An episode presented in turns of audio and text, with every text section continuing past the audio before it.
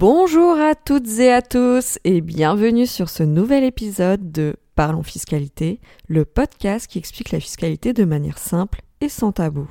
Je m'appelle Eva Stellar, je suis avocate fiscaliste à Paris et j'ai créé ce podcast dans le but de vous aider à mieux comprendre la fiscalité française. Aujourd'hui, nous allons parler du démembrement immobilier. Alors qu'est-ce qui se cache derrière ce terme barbare? À quoi ça sert? Quels sont les avantages de pratiquer ce genre de choses? Je vais tout vous expliquer. Avant de parler du démembrement dans le domaine de l'immobilier, je vais tout d'abord vous expliquer la notion de démembrement de propriété, donc euh, la notion de démembrement en général. Le démembrement de propriété, c'est une pratique qui nous vient directement du droit romain. Oui, aujourd'hui nous allons parler d'histoire et nous allons parler latin, mais rassurez-vous, je vais tout vous expliquer, comme à mon habitude, de façon très simple. La propriété en droit, c'est quoi? Traditionnellement, la propriété, ça regroupe trois choses. Tout d'abord, nous avons ce qu'on appelle en latin l'usus, c'est-à-dire l'usage du bien, l'utilisation du bien. Donc par exemple, pour un bien immobilier, quand on a l'usus, on peut décider de l'occuper ou de le laisser vide, ou de le louer. Après l'usus, on a ce qu'on appelle le fructus. Alors le fructus, c'est le droit de percevoir ce qu'on appelle les fruits. Qu'est-ce qu'un fruit? En droit, un fruit, c'est un revenu périodique que l'on peut obtenir du bien. Par exemple, pour un bien immobilier, ce qu'on appelle le fruit, c'est le loyer. Pour une action, une part sociale, le fruit, ça va être le dividende. Donc le fructus, c'est le droit d'exploiter le bien et de percevoir les revenus de cette exploitation. En troisième, nous avons l'abusus. Donc l'abusus, c'est le droit de disposer du bien comme on le souhaite, c'est-à-dire pouvoir le donner, le vendre, le détruire si on le souhaite. Quand ces trois attributs sont réunis, l'usus, le fructus et l'abusus, eh bien, on a la pleine propriété du bien. Mais il faut savoir qu'on peut séparer ces trois attributs pour les donner à différentes personnes. Et c'est là que le démembrement de propriété intervient. Donc concrètement, ce qu'on va faire, c'est qu'on va séparer la propriété du bien d'un côté et d'un autre côté, on va avoir le droit d'utiliser le bien et d'en percevoir les bénéfices. Donc d'un côté, on va avoir l'abusus, c'est-à-dire le droit de disposer du bien comme on le souhaite, et de l'autre côté, on va avoir l'usus, donc l'usage du bien, le droit d'utiliser le bien, et le fructus, le droit d'exploiter le bien et de percevoir les revenus de cette exploitation. Ça, ce sont les termes latins. Maintenant, en droit français, on les a un peu modifiés. Et donc, d'un côté, on va avoir la nue propriété, ce qui est l'équivalent de l'abusus, qu'on vient de voir. Et d'un autre côté, on va avoir l'usufruit. Ça signifie littéralement usus et fructus.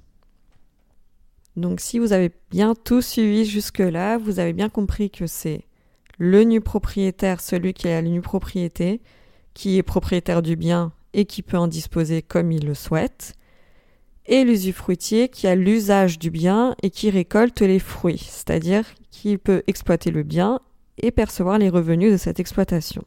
Maintenant, ce démembrement, il est encadré par la loi. Donc par exemple, le nu propriétaire, certes, il peut disposer du bien comme il le souhaite, donc il peut vendre le bien s'il le souhaite, mais l'usufruitier garde son usufruit dans ce cas. Par contre, si le nu propriétaire veut vendre uniquement son droit de nu propriété, ça il peut le faire sans aucun problème, sans l'accord de l'usufruitier. Il en est de même pour l'usufruitier, qui peut vendre son droit d'usufruit. Et bien sûr, je dis vendre, mais ils peuvent également donner ce droit. Il faut savoir que le démembrement peut s'appliquer à n'importe quel bien, pas que l'immobilier. Donc vous pouvez démembrer absolument tout ce que vous voulez, donc un bien immobilier certes, mais aussi par exemple des actions, des parts sociales, de l'argent même. C'est une pratique qui peut être utilisée dans plein de domaines différents. Donc pour résumer, la pleine propriété, elle est composée de la nue propriété et de l'usufruit.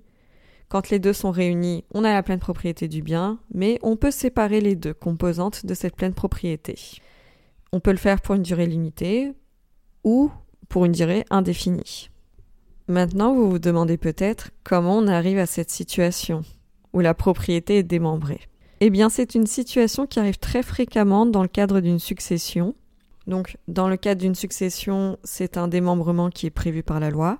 Mais on peut également décider de démembrer la propriété d'un bien par voie de donation ou par voie de vente. Donc si on cède l'une des composantes de la pleine propriété, donc soit la nue propriété, soit l'usufruit, ça c'est possible. Comment mettre fin au démembrement? Alors le démembrement, il n'a pas vocation à durer éternellement. Tout d'abord, on peut y mettre fin d'un commun accord entre le nu propriétaire et l'usufruitier. Ensuite, il peut y avoir des événements qui vont mettre fin au démembrement. Alors par exemple, si dans la convention de démembrement, on a prévu une durée limitée à ce démembrement, eh bien, au terme de cette durée qui est prévue dans la convention, le nu propriétaire va retrouver la pleine propriété du bien. Si on n'a pas prévu de euh, terme au démembrement, eh bien le démembrement va prendre fin avec le décès de l'usufruitier. Au décès de l'usufruitier, l'usufruit va revenir au nu propriétaire. Il faut savoir que l'usufruit ne se transmet pas aux héritiers. Par contre, il est possible de prévoir dans la convention de démembrement ce qu'on appelle un usufruit successif. Alors qu'est-ce qu'un usufruit successif? C'est lorsqu'on prévoit que lorsque l'usufruitier décède, cet usufruit va être transmis à une deuxième personne. Mais dans ce cas, ce n'est pas le droit des successions qui s'applique, donc l'usufruit n'est pas transmis aux héritiers de la personne décédée, mais il est transmis à la personne qui est prévue dans la convention. Cette technique de l'usufruit successif, elle est surtout utilisée lorsque des parents donnent la nue propriété d'un bien à leurs enfants. Ce qu'ils font, c'est qu'ils prévoient dans la convention de démembrement que si l'un des deux parents décède, l'usufruit sera transmis à l'autre parent survivant au lieu que les enfants retrouvent la pleine propriété du bien, puisqu'ils sont nus propriétaires, on prévoit que le démembrement continue après le décès du premier parent et l'usufruit est transmis au second parent. Maintenant que vous avez bien compris le mécanisme du démembrement, on va parler fiscalité, ce pourquoi on est là aujourd'hui. Dans le cadre du démembrement de propriété, il y a en gros trois situations dans lesquelles on va être imposé. La première situation, c'est dans le cadre d'une succession. Donc ça, c'est ce qu'on a dit tout à l'heure, c'est un démembrement qui est prévu par la loi. Cette situation, elle est prévue par la loi lorsque on laisse derrière soi un conjoint et des enfants. Dans ce cas, le conjoint survivant va être usufruitier, donc il va avoir l'usufruit soit sur une partie de la succession, soit sur la totalité, ça dépend des cas. Et les enfants vont être nus propriétaires. Je vous épargne les règles compliquées du droit des successions. Retenez simplement que dans le cadre d'une succession, il peut y avoir un démembrement prévu par la loi, dans le cas où le défunt laisse derrière lui un conjoint et des enfants. Dans ce cas, bien évidemment, comme on est dans le cadre d'une succession, il y a des droits de succession à payer. Et ces droits de succession, ils vont porter selon les cas. Donc si on est dans le cas du conjoint survivant sur l'usufruit, qu'il reçoit, ou pour les enfants sur la nue propriété.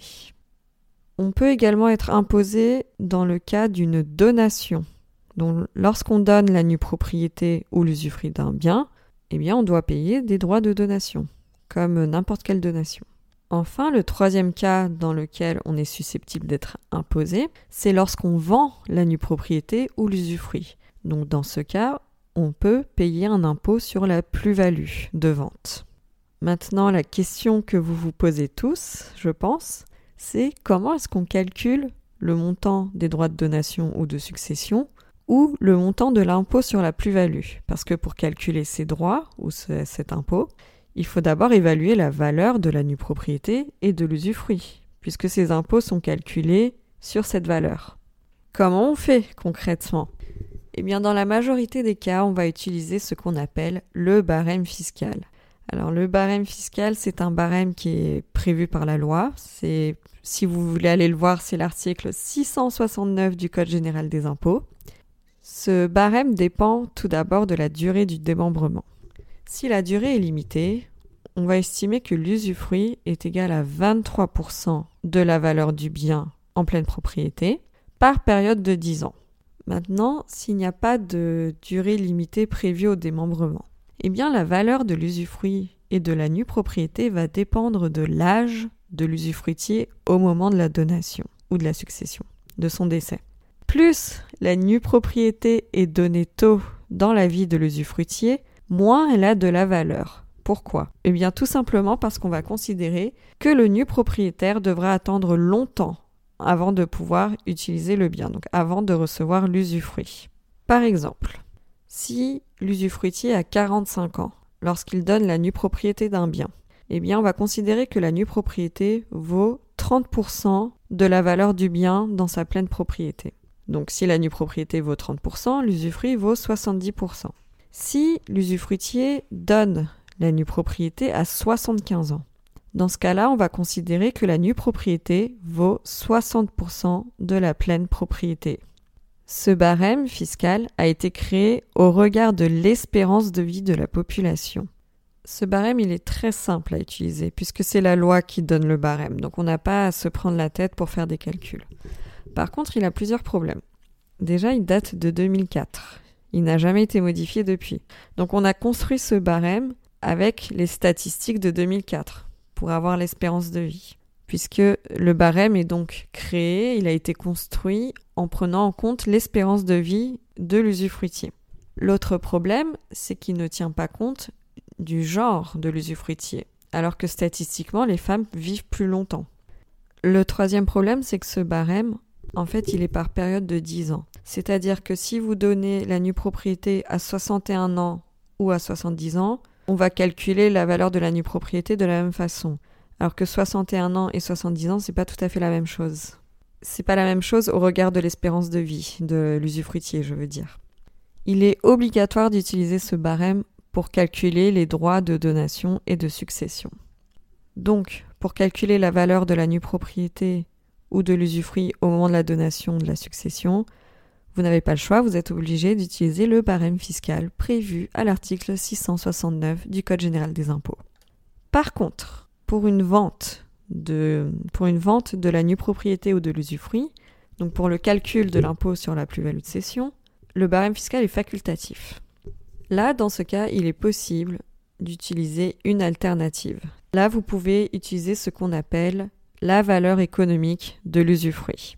Et là, les amis, ça se complique. En pratique, si vous voulez utiliser cette méthode, si vous voulez calculer la valeur économique de l'usufruit, dans la très grande majorité des cas, vous allez devoir recourir au service d'un spécialiste.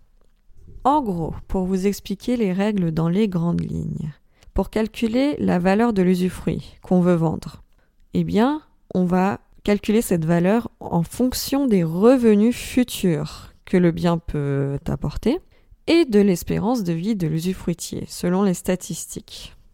Et ça, c'est un calcul assez complexe puisque pour calculer les revenus futurs du bien, donc déjà il faut savoir, il faut connaître le rendement du bien, mais en plus il faut actualiser cette valeur au regard de la valeur d'aujourd'hui. Donc clairement, utiliser euh, cette méthode pour calculer la valeur de l'usufruit, c'est beaucoup plus complexe que d'utiliser le barème fiscal. Mais cette méthode de l'évaluation économique de l'usufruit peut être plus appropriée dans certains cas que l'utilisation du barème fiscal. Puisque, comme je vous ai dit, le barème fiscal a quand même pas mal de défauts. Donc, lorsqu'on vend l'usufruit d'un bien, il faut, réfléchir à la méthode d'évaluation de l'usufruit. Est-ce qu'on veut utiliser le barème fiscal ou est-ce qu'il est plus avantageux pour nous, pour le cédant, d'utiliser la valeur économique de l'usufruit. Et dans ce cas, bah, moi, je vous conseille vraiment de recourir au service d'un expert, de quelqu'un qui est spécialisé là-dedans. Mais ça peut valoir le coup. Alors c'est vrai que ça engendre un coût, forcément, de recourir au service d'un expert, mais il faut voir l'avantage dans sa globalité. C'est-à-dire que vous allez devoir payer l'expert tout de suite, mais peut-être que ça sera beaucoup plus avantageux pour vous d'utiliser cette méthode plutôt que le barème fiscal. Donc à réfléchir. Dans tous les cas, vous comprenez bien que la valeur de la nue propriété ou de l'usufruit sera toujours inférieure à la valeur de la pleine propriété du bien. C'est normal, puisqu'il s'agit que d'une composante de la pleine propriété. Qui dit valeur moindre, forcément dit moins d'impôts. Et ça, ça fait partie des raisons pour lesquelles un démembrement de propriété peut être intéressant. Maintenant, plus précisément dans le domaine de l'immobilier. Quand est-ce qu'on utilise le démembrement de propriété? Globalement, on va utiliser le démembrement de propriété dans deux stratégies, dans deux cas. Le premier cas, c'est la transmission de biens immobiliers aux enfants. Le deuxième, c'est dans l'investissement immobilier. Ça peut être intéressant. Alors je vais vous détailler tout ça, rassurez-vous. Pour le premier cas, celui de la transmission de biens immobiliers aux enfants, la technique du démembrement de propriété est très utilisée. Pourquoi? Eh bien tout simplement parce que c'est une technique qui permet de préparer la transmission. Et pourquoi on veut préparer la transmission? Pour éviter les conflits futurs lors de la succession, parce que malheureusement, l'ouverture d'une succession, ça engendre souvent des conflits entre les héritiers. Et ça, c'est une réalité que je rencontre parfois dans le cadre de l'exercice de ma profession. Et le second avantage du démembrement, bien sûr, c'est que la fiscalité est plus avantageuse puisqu'on ne paye des droits de donation que sur la donation de la nue propriété, qui vaut forcément moins que la pleine propriété du bien. Donc je vais vous expliquer euh, les schémas possibles. Vous avez plusieurs options lorsque vous voulez transmettre un ou plusieurs biens immobiliers à vos enfants. Soit vous démembrez directement le ou les biens immobiliers, donc vous transmettez la nue propriété d'un bien à un enfant, et vous gardez l'usufruit pour vous, c'est-à-dire que vous pouvez continuer d'utiliser le bien, de le louer ou de l'occuper, pendant que l'enfant sera lui nu propriétaire. Et à votre décès, l'usufruit va revenir à l'enfant, puisqu'il est nu propriétaire. Et comme on a dit tout à l'heure, l'usufruit ne se transmet pas, mais il revient au nu propriétaire au décès de l'usufruitier. Et il n'y a pas d'impôt à payer là-dessus.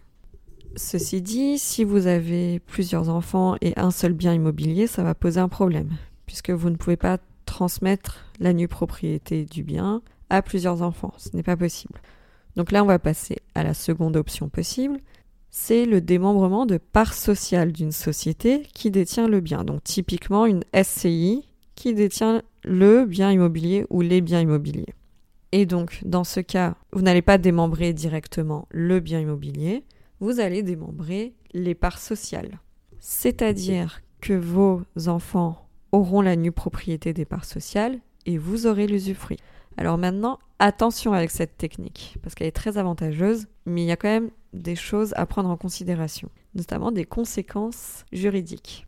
Tout d'abord, il faut savoir que l'usufruitier des parts sociales, donc en principe les parents, ne sont pas considérés comme associés s'ils ont uniquement l'usufruit des parts sociales. La loi leur garantit quand même quelques prérogatives, mais ils ne sont pas associés de la société. Donc faites bien attention à ça si jamais vous vous lancez dans ce genre de technique. Il faut vraiment avoir euh, cette, euh, cette caractéristique à l'esprit, cette conséquence à l'esprit, parce que ça a de réelles conséquences en pratique, le fait de ne pas être associé de la société.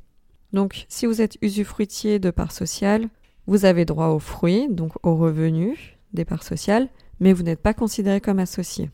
Et concernant les revenus, alors là, il y a une subtilité, donc accrochez-vous. Je vous dis pas tout ça pour vous embrouiller l'esprit, mais vraiment parce que cette subtilité a des vraies conséquences pratiques. Je vous ai dit que l'usufruitier a droit d'utiliser le bien qu'il reçoit en usufruit et a droit aux fruits, c'est-à-dire aux revenus périodiques tirés de l'exploitation du bien. Maintenant, la subtilité, c'est qu'en droit, on fait une distinction, une différence entre les fruits et ce qu'on appelle les produits. Pour l'expliquer simplement, les produits, ce sont une composante du bien et qu'on ne peut utiliser sans détruire le bien. Alors par exemple, je vais vous donner un exemple qui est assez frappant, enfin c'est un peu horrible ce que je vais dire, mais ça va marquer, vos, ça va marquer les esprits au moins. Si je prends l'exemple d'un mouton et que je veux donner l'usufruit du mouton, eh bien l'usufruitier aura droit aux fruits, c'est-à-dire à la laine, puisque le mouton produire de la laine. Par contre, eh bien par contre, la viande de mouton sera considérée comme un produit.